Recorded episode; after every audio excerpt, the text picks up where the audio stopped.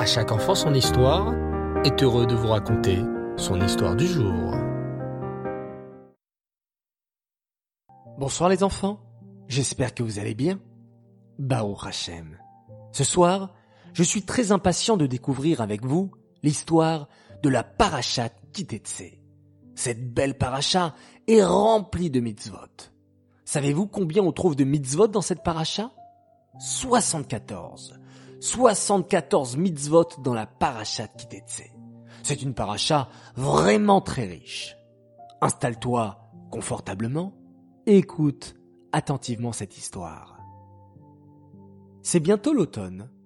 Un dimanche après-midi, alors que le soleil brille à l'horizon et que le vent souffle, papa annonce une bonne nouvelle à Shmulik et Tzila. Shmulik? Tzila? Petite surprise. Aujourd'hui, je vous emmène dans un champ de blé. En ce moment, c'est bientôt l'automne. C'est le meilleur moyen pour aller voir un beau champ de blé. En automne, explique papa, les agriculteurs sèment les graines et récoltent aussi les récoltes qui ont poussé. Youpi! s'exclament Tsila et Shmoulik, tout excités. On est trop pressés de voir un champ de blé. Et peut-être même qu'on va voir des vrais agriculteurs, ajoute Shmoulik. Avec des grues géantes, s'exclame Tsila. Papa sourit et annonce. Départ dans cinq minutes. Couvrez-vous bien les enfants. En automne, il commence à faire frais. Shmoulik, mets ta petite veste en laine que maman t'a acheté ces vacances. Attends, laisse-moi voir quelque chose.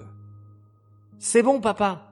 J'ai vérifié, déclare fièrement Shmoulik. Maman et moi, on est allé voir un spécialiste du chatnez et il nous a dit que ma veste est cachère. Une veste cachère? Tila éclate de rire. Mais comment ta veste peut être cachère? Tu veux la manger? Mais non, Tsila, explique gentiment Shmoulik.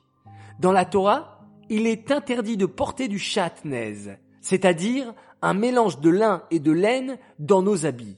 Donc chaque fois qu'on achète un habit, on vérifie sur l'étiquette s'il n'y a pas de mélange de laine et de lin, car ça s'appelle chatnez et c'est assourd. Bon, si ta veste est cachère et sans chatnez, déclare papa, on peut y aller. As-tu pensé aussi à mettre ton uniforme de tzaddik?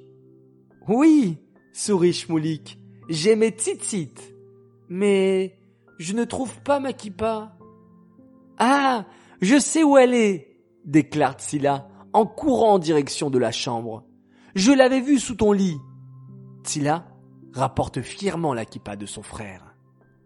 Ouf, merci, soupire Shmoulik. Je la cherchais partout. Grande mitzvah, Tsila. Tu as fait la mitzvah de Hashavat Aveda, de rendre un objet perdu. Bravo. Allez, maintenant les enfants, en route s'exclame papa. Shmoulik et Tsila grimpent dans la voiture. L'aventure commence. Sur le chemin, Tsila ouvre des grands yeux écarquillés. Papa, papa, s'écrie-t-elle.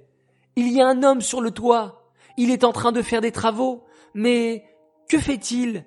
Il risque de tomber. Justement, Matsila, lui explique papa. Ce monsieur est en train de construire un parapet. Un parapet?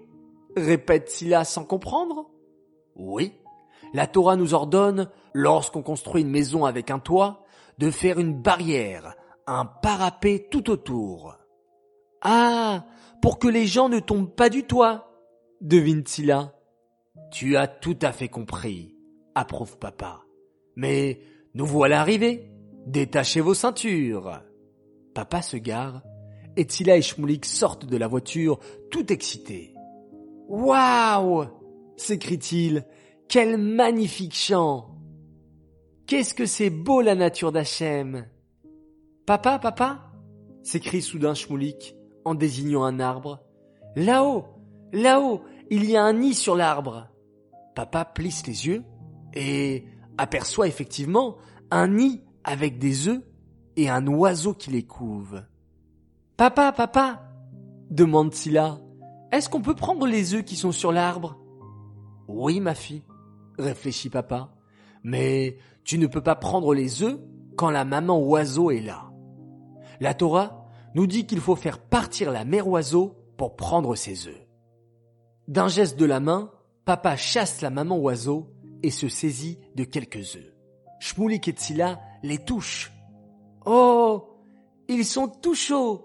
Il y a des poussins là-dedans. Papa, on peut les reposer sur l'arbre? demande Tzila ému.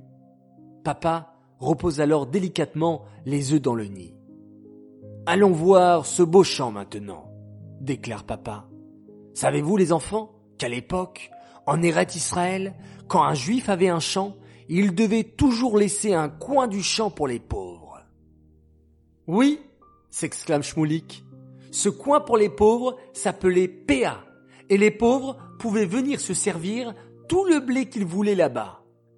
Et aussi, ajoute Silla, si le monsieur du champ oubliait des gerbes de blé, il ne devait pas retourner les chercher dans son champ. C'était pour les pauvres. C'est la mitzvah de Shirra. Et aussi, conclut Shmoulik, si en ramassant une gerbe de blé, on faisait tomber un ou deux épis de blé, on ne devait pas les ramasser. C'était aussi pour les pauvres. C'est la mitzvah de l'équette. Oh, fantastique. Mais vous étudiez dans une école exceptionnelle. Bravo les enfants. Les félicite papa. L'après-midi se passe dans la joie et la bonne humeur. Les enfants, il est temps de rentrer maintenant, déclare papa. En voiture.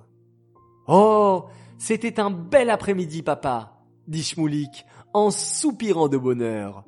Oh, oui, on a vu et on a appris plein de belles choses, ajoute Silla. Et vous les enfants Grand jeu concours. Dans cette histoire, j'ai caché plein de mitzvot que nous apprenons dans la parachat Kitetse. À vous de les retrouver? Petit indice, il y en a huit. Haraba, bonne chance à tous.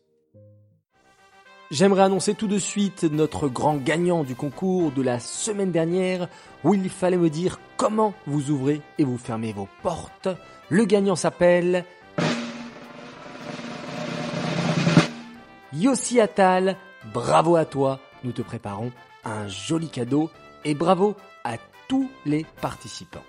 J'aimerais dédicacer cette histoire et Louis Nishmat Bluria Bat David. J'aimerais souhaiter beaucoup beaucoup beaucoup de Mazaltov. Premier Mazaltov pour une fille qui s'appelle Mushka Angelberg. Elle fête ses 4 ans de la part de son papa et de sa maman. Qu'elle soit toujours en bonne santé, une grande soldat de Tzivot Hashem et qu'elle apporte beaucoup de nachat autour d'elle.